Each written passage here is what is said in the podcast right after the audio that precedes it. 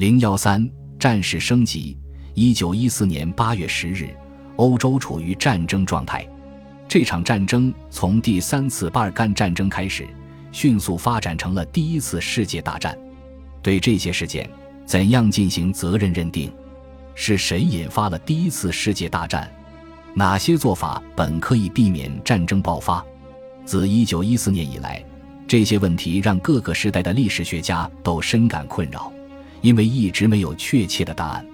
不过，以下的评论可能会说明这些问题的背景：同盟国或协约国建立了联系机制，让国家对政策发展的控制进入新的高度；一国只拥有部分控制权。最重要的是，由于德国一心想发动进攻性战争，所以俄国和德国每一次发生冲突时，法国都会卷入其中。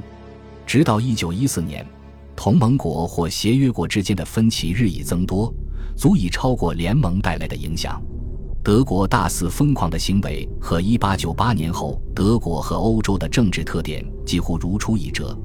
这一行为的后遗症就是德国完全失去了公信力，因为只有对德国来说，开展动员工作才等于开战，所以德国的所作所为事实上是一种狂妄的举动，让整个国际社会不寒而栗。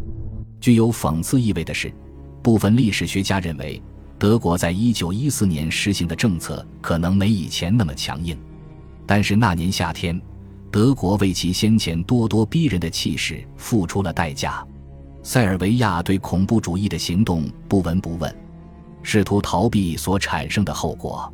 一九一八年南斯拉夫国家建立后，塞尔维亚成为这场战争最大的赢家。不过荒谬的是，导致奥匈帝国垮台的民族冲突。也会对这个新国家和一九四五年后的继任者产生困扰。尽管奥匈帝国担心南斯拉夫作为一股政治力量逐渐崛起会对其产生威胁，但是这个二元制君主国无法进行完善的自我改革以应对挑战。弗朗茨·斐迪南大公生前爱好和平，他的离去让国家无法控制康拉德将军的野心，并安抚民众的恐惧。奥托·卡尔切尔宁的墓志铭虽然听起来很刺耳，但是不无道理。我们被迫走向死亡，我们所能选择的只有如何死亡，而我们选择了一种最可怕的死亡方式。德国认为应该支持自己的多瑙河盟友，但是反过来又会影响其对俄国和法国的立场。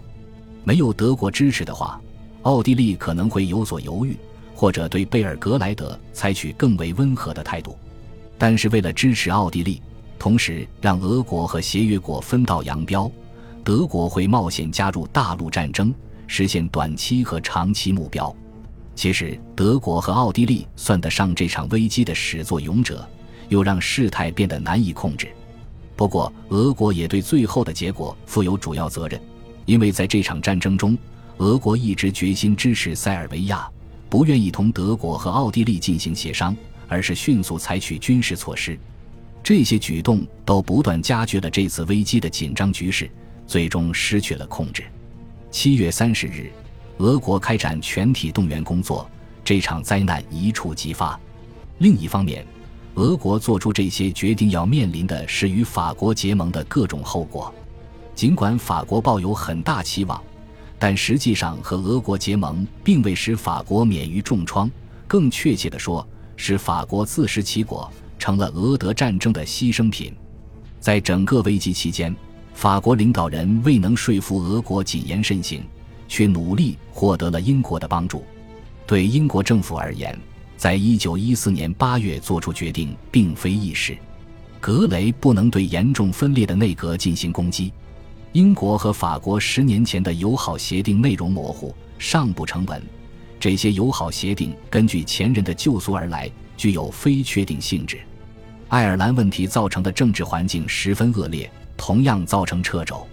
格雷急切地希望英国的干预能对德国形成威胁，阻碍其行动，但事实上并非如此。格雷是否还有更多选择？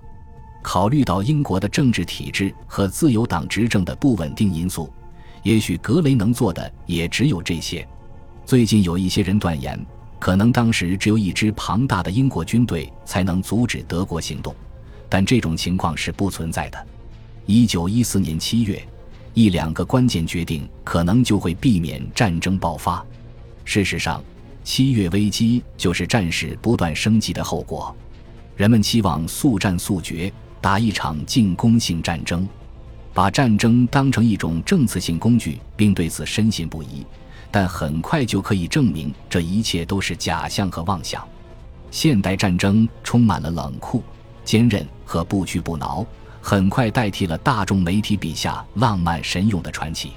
少数精明的决策者发动了这场战争，无数百姓因此而丧命，才为这场战争画上了句号。